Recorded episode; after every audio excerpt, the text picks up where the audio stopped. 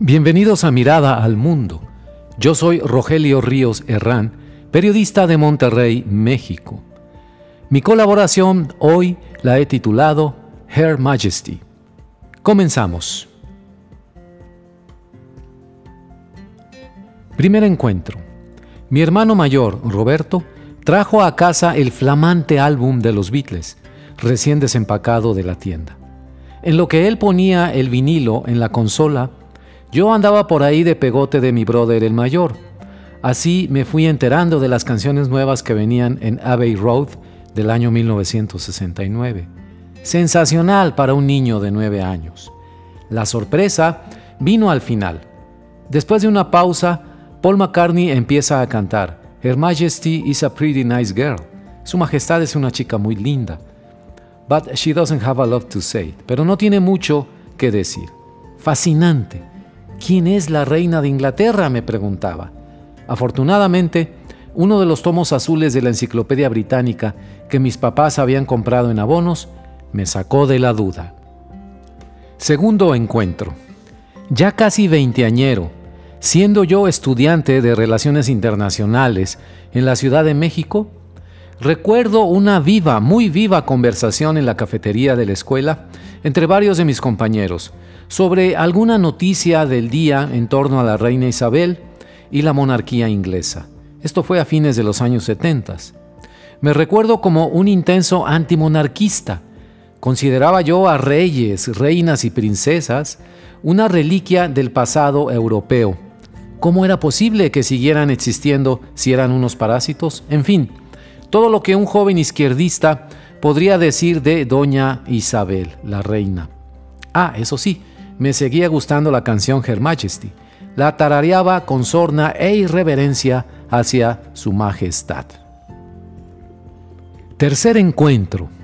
Cuando estalló la guerra de las Malvinas, allá por abril de 1982, a pesar de sentirme latinoamericano hasta las cachas, yo le di mi preferencia a la Gran Bretaña, sí, a la Gran Bretaña. La junta de militares asesinos que gobernaba Argentina en ese entonces, en particular, muy en particular la imagen del general Videla, me parecían repulsivas. Ya nos habían engañado esos milicos organizando el Mundial de 1978, la Copa del Mundo en ese año, y diluyendo en el fútbol la cara oscura de la dictadura militar.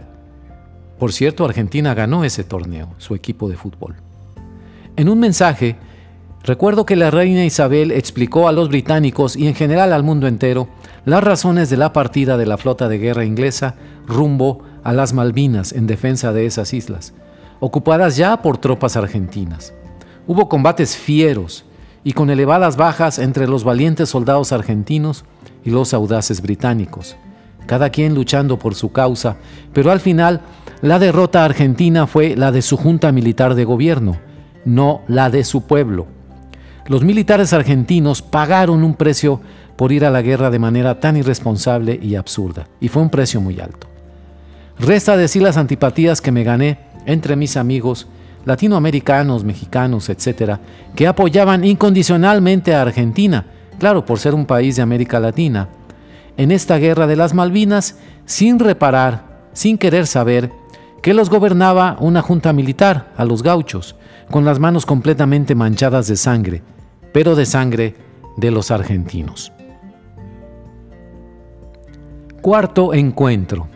Ya treintañero y más enterado de los resortes humanos que mueven a la geopolítica mundial, de la importancia de los liderazgos y de las figuras de Estado que se colocan por encima de la política traicionera del día a día, yo veía a la reina Isabel de manera mucho más equilibrada y había reconsiderado mi visión juvenil de antimonarquía a una aceptación de su importancia, sobre todo en el caso del Reino Unido.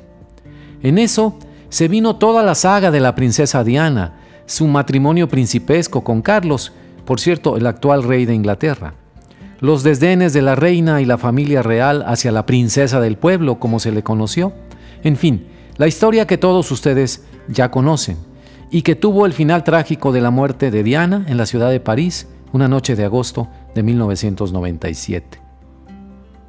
En la redacción de noticias de Radio Nuevo León, en donde laboraba en ese entonces, nos volvimos locos con la avalancha de noticias, el inexplicable silencio de la reina Isabel durante varios días y por supuesto embargados por la tristeza de la muerte de Diana cuando tenía toda una vida por delante.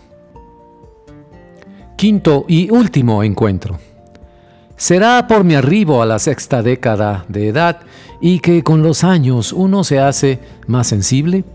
Me pareció encantador el mensaje de Navidad de la reina Isabel del pasado diciembre del año 2021, el último que le veremos. Dijo, la Navidad puede ser difícil para aquellos que han perdido a un ser amado. Este año en particular, yo entiendo el porqué. Esto en referencia a la muerte de su esposo, el príncipe Felipe. Con su edad a cuestas y su elevada dignidad, llevando en sus hombros durante 70 años la pesada, pesadísima carga de su reinado, con esa serenidad que dan los años, la reina habló como una abuela a sus hijos y nietos. La abuela de la nación, le dijo Mick Jagger.